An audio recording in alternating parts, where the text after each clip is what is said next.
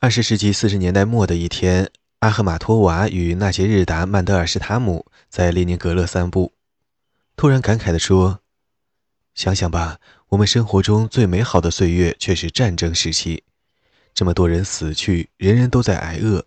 我儿子参加强制劳役。”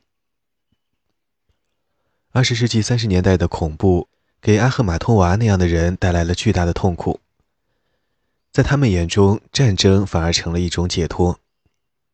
帕斯捷尔纳克在《日瓦格医生》的尾声中写道：“战争爆发后，真正的恐怖和死亡的威胁，相比于谎言的不人道，反而成了一种福分。它又成了一种解脱，因为它打破了一纸空文的魔咒。这一解脱是溢于言表的。人们以战争前不可想象的方式处事行事。”他们出于必须寻回自己的主动性，相互交谈，相互帮助，不再担忧可能的政治危险。从这种自发的活动中，又涌现出了全新的国民意识。出于这个原因，人们以怀旧的心态来回忆战争年代，视之为充满活力的时期。借用帕斯捷尔纳克的话，即是每个人都觉得社区意识得到了欢快且不受拘束的复苏。对作家维亚切斯拉夫·康德拉季耶夫来说，那种从属感是那个时代的特征。以下引文：我们为那些年感到骄傲，对前线生活的怀旧使我们大家都激动起来，并非因为那是我们喜欢回顾的青春年华，而是因为我们当时觉得自己成了真正意义上的公民。这种感觉之前没有，之后也没有。以上英文。复苏的责任感随处可见，不管是个人还是集体，尤其是从1941到1943年，斯大林政权的基础因德军的入侵实际上已土崩瓦解，人民不得不依靠自己的智慧来做出相应的决策。当时担任军医的历史学家米哈伊尔·格夫特，将那几年视作自发的去斯大林化时期。以下引文：就在我们的眼前，受命运摆布的个人面对死亡，却出乎意料地找到了自由，做起自己的主人。作为目击者和历史学家，我可以证明1941和1942年众多的情形和决定，其实是自发的去斯大林化的过程。我们仍是俄罗斯人和苏维埃人，但在那些年头，普世的人道精神也沁入我们的心田。以上引文。阿达列维多娃在医疗机构度过战争年代，在他看来，在他看来，这种自发的去斯大林化体现在一种权力移交上，从刻板的控制医院的共产党官员转到医生和护士的手中。有太多的实力，当事人即刻做出生死攸关的决定，等不及当局的授权。我们有顾不得正式的规章制度，不得不采取行动或做出及时的调整。大家感到自己有助于战争元首，他们认为自己可以有所作为。这种参与感又衍生出公民自由和个人责任。赫德里克·史密斯记录了七十年代初一位科学家的对话。该科学家说：“战争是我们人生中最美好的时刻。”然后向惊愕的朋友们解释，一下英文。因为在那段时间，我们觉得与政府贴得很近，超过了我们人生的其他任何时候。不再是他们的国家，而是我们的国家；不再是他们要求我们做这做那，而是我们自己想做。不是他们的战争，而是我们的战争。所保卫的是我们的国家，这是我们自己的战争元首。以上引文。据曾是沙场老将的康德拉季耶夫说，即使最不起眼的小兵，平时不断受到指挥官的虐待和鄙视，一旦在战场上发起进攻，即变成了他自己的将军。以下引文：没人可以指挥你，你掌控一切，防御时也是一样，全靠自己的智慧和勇气，否则德军就会突破进来。你觉得仿佛俄罗斯的命运就在你的手中。如果没有你，一切可能变得不同。平时在我们社会中，什么都不取决于个人，但在战争中就不一样，每个人都觉得自己直接参与了胜利。以上引文。一九四一年的一代从小就崇拜斯大林和党，对他们来说，新兴的自由无疑是对制度的一大冲击。文学史家拉扎尔·拉扎列夫回忆，一九四一至一九四二年的军事灾难迫使我们第一次质疑斯大林。一九四一年，他从中学直接上了战场。以下引文。战争之前，我们没有任何质疑，我们相信所有关于斯大林的宣传，相信党是正义的化身。但我们在战争第一年所看到的，迫使自己去反思那些被告知的东西，因而开始怀疑自己的信念。以上引文。茱莉亚·奈曼写下《一九四一》一诗，当时的氛围已预示一九五六年的价值观变化。即赫鲁晓夫解冻的第一年。以下引文：那些莫斯科的日日夜夜、雪崩似的鏖战，数不清的挫折、失败、消耗。然而那些年的战友披露了全部真相，在那闪光的年代，它像火炬一般闪耀。盾词一一坠落，恰似纷纷剥落的石膏。泄露无遗的原委，昭然若揭的实效。透过灯火管制和迷彩伪装，我们看清了同志的面目，露出了马脚。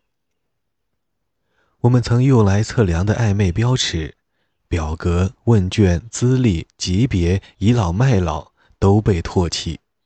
我们现在只衡量真相。那年的标尺是信念和永消。我们曾经历和目睹这一切。记忆犹新，神圣照旧，仍然记牢。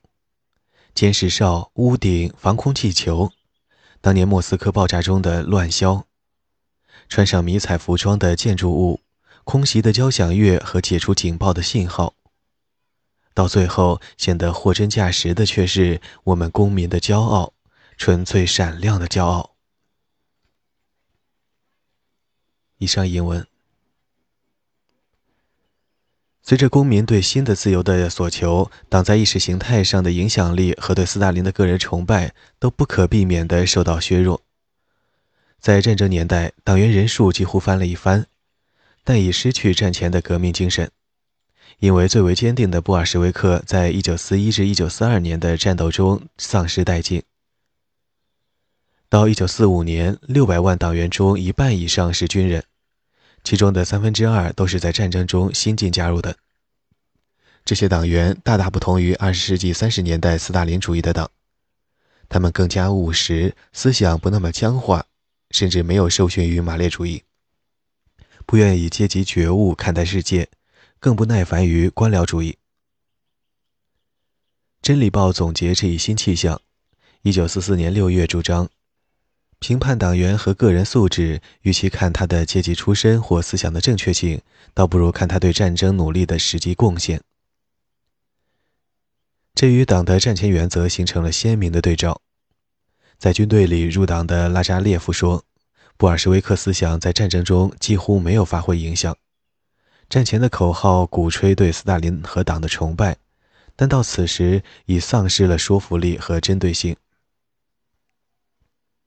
以下引文：有传说称士兵发动攻击时高呼“为了斯大林”，但在事实上，他们从没提到斯大林。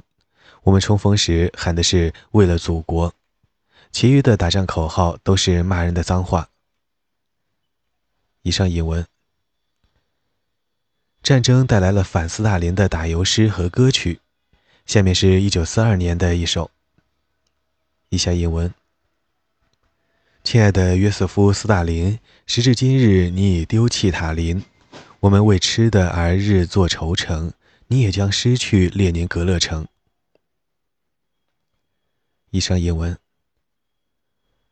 许多人在战争时期解脱了对政府的恐惧，他们被迫不顾政治后果，径自采取行动，这也许是他们人生中的唯一一次。战争的真正恐怖掠夺了他们的全部注意力。而内务人民委员会的潜在恐怖，反而变得不那么张牙舞爪，或相对来说比较容易应付。在赫德里克·史密斯记录的交谈中，一名犹太科学家忆起战争年代的意识。以下引文：我在喀山自己的房间睡觉，半夜里契卡的人来把我叫醒，我却不怕。想想吧，他们半夜敲门把我吵醒，而我却一点也不怕。如果发生在三十年代，我早就吓得半死；如果发生在战后斯大林逝世之前，那也会把人吓得胆战心惊。但在战争时期，我绝对不怕，那是我们历史上的独特时期。以上引文。在很大程度上，新兴的自由感来自1941年之后政权放宽对政治和宗教的控制。得益最多的是人民公敌的子女，他们如愿意或胜任在战时急需的领域中工作，污点履历不再是一大障碍，与战前没法比。虽然没有官方政策，但如果有急需完成的招工和招生，务实的官员通常会对申请人的社会背景视而不见。叶夫根尼亚·施特恩1927年出生于莫斯科的布尔什维克官员家庭，父亲两年后作为德国间谍被捕并遭枪决，母亲获刑五年，被送去克雷马劳改营。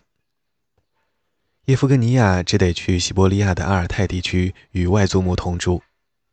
1943年，他回到莫斯科与姨妈一起生活，获准成为学校的借读生。他的老师们赏识他的潜质，刻意予以保护。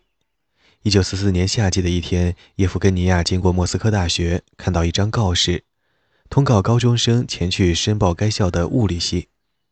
他从来都不喜欢物理，也不特别擅长，但很清楚这是他进入苏联最著名的莫斯科大学的良机。在姨妈的鼓励下，他决定试试。叶夫根尼亚回忆：以下英文。我仅十六岁，在申请表格中并没有提及父母的被捕，只填写父亲已死。我想他们还是会收我的，因为想学物理的人太少了，而当时即一九四四年又急需物理学家。以上引文。战争年代向安东尼娜·格洛温娜提供了类似的机会，她就是那位掩饰自己出身的富农的女儿。安东尼娜的志向是上列宁格勒医学院，曾在1941年提出申请，尽管高中成绩完全符合医学院的要求，仍被拒绝。如他所相信的，原因很可能是他的社会出身。战争的爆发结束了他的梦想，因为列宁格勒已陷入围困之中。安东尼娜在佩斯托沃镇的村校担任助教。到一九四三年，再申请斯维尔德洛夫斯克大学。该校一名学生曾是他的老同学，建议他去试试，因为该校需要医生，已放松了录取标准。尽管有富农出身，安东尼娜还是考上了这所大学，很快成为其最优秀的学生之一。教授们全力支持他，为他的社会出身保密。他回顾道。这是我人生的第一次全凭自己的能力来取得进步。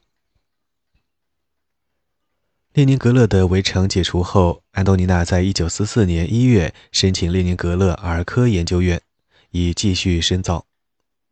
他没有列宁格勒居民的护照，虽然斯维尔德洛夫斯克大学的老师们帮他写了热情的推荐信，但富农出身仍使他丧失资格。当时，列宁格勒急需儿科医生，以照看围城造成的数万名孤儿病人。建议录取安东尼娜的官员声称，这个时候拒收这样的学生，不啻是在犯罪。由于没有护照，安东尼娜无法正式注册为儿科研究院的学生，只好名列十四名非法居民之中，出身都不好，一起住在地下室。作为非法居民，安东尼娜不能领取助学金、借出图书、在学生食堂就餐。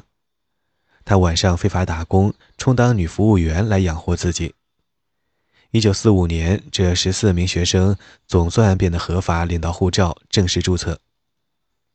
儿科研究院的主管是一名务实的共产党人，代表他们向列宁格勒党委提出请求，坚称列宁格勒急需这些学生。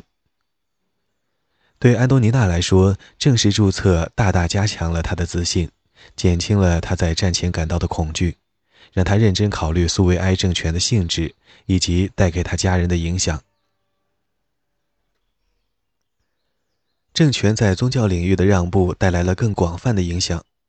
从1943到1948年，到那时，最重要的让步已被收回，政府放宽了对教会的控制，宗教生活因此出现了急剧的复苏。数百座教堂重新开放，上教堂的人数大大增加，宗教的婚礼、寿喜、葬礼都有显著的复兴。伊万·布拉金的家庭与教会有密切联系，他亲戚中有几个神父。妻子拉丽莎也是神父的女儿。二十世纪三十年代，他们作为富农遭到剥夺，流放去了克拉斯诺卡姆斯克。这些家庭关系都被加以严密的遮掩。伊万和拉丽莎不上教堂，不带十字架，将圣像藏在箱底。门廊上通常置放圣像的地方，则挂上了斯大林肖像。为了避嫌，他们鼓励子女加入少先队和参加反宗教活动。到1944年之后，全家又皈依宗教，所有孩子都在附近村庄的教堂里受洗。该教堂是在1944年重新启用的，村民先行募集了受洗池的捐款。拉丽莎从箱底拿出她最珍贵的圣像，挂在房间一角，一半有窗帘的遮掩。他进出房间时都要在圣像面前画十字。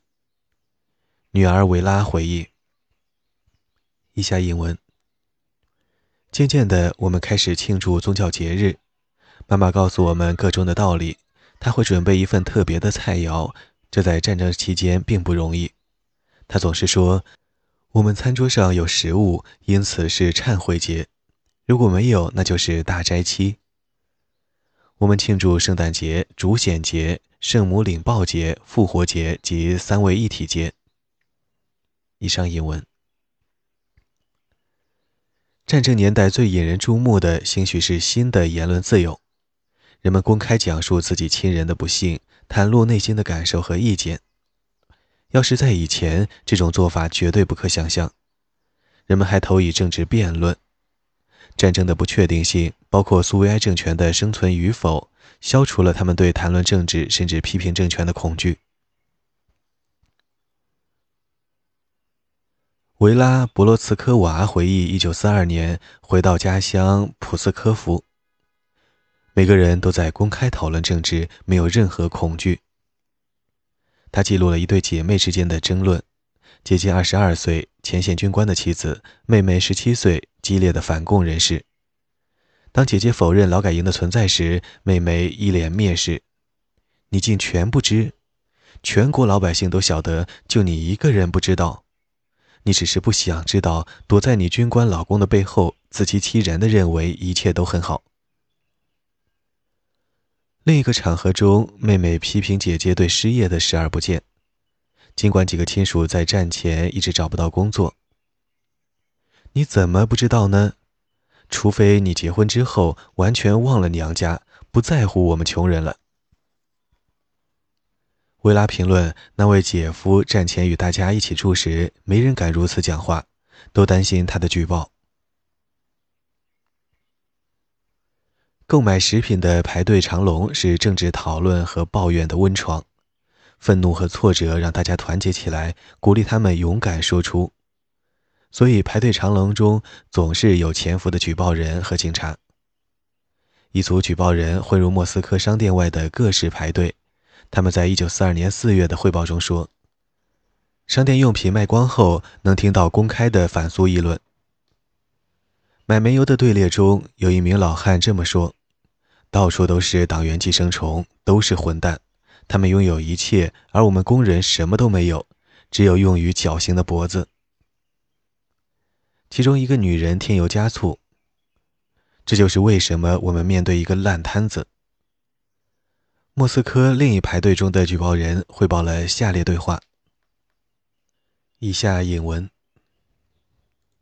士兵德罗宁。我现在的生活如果与一九二九年前的一样，岂不更好？集体农庄的政策一旦生效，什么都完了。我自问：我们打仗到底图个什么？有什么需要捍卫的？士兵西佐夫，我到现在才明白，我们其实只是奴隶。像李可夫那样的人，想为我们做点好事，却被他们撤了。为我们着想的人还会有吗？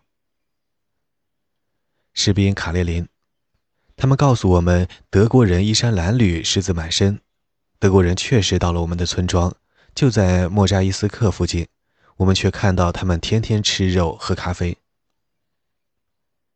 士兵西佐夫，我们都在挨饿，但共产党人说一切都是欣欣向荣。以上引文。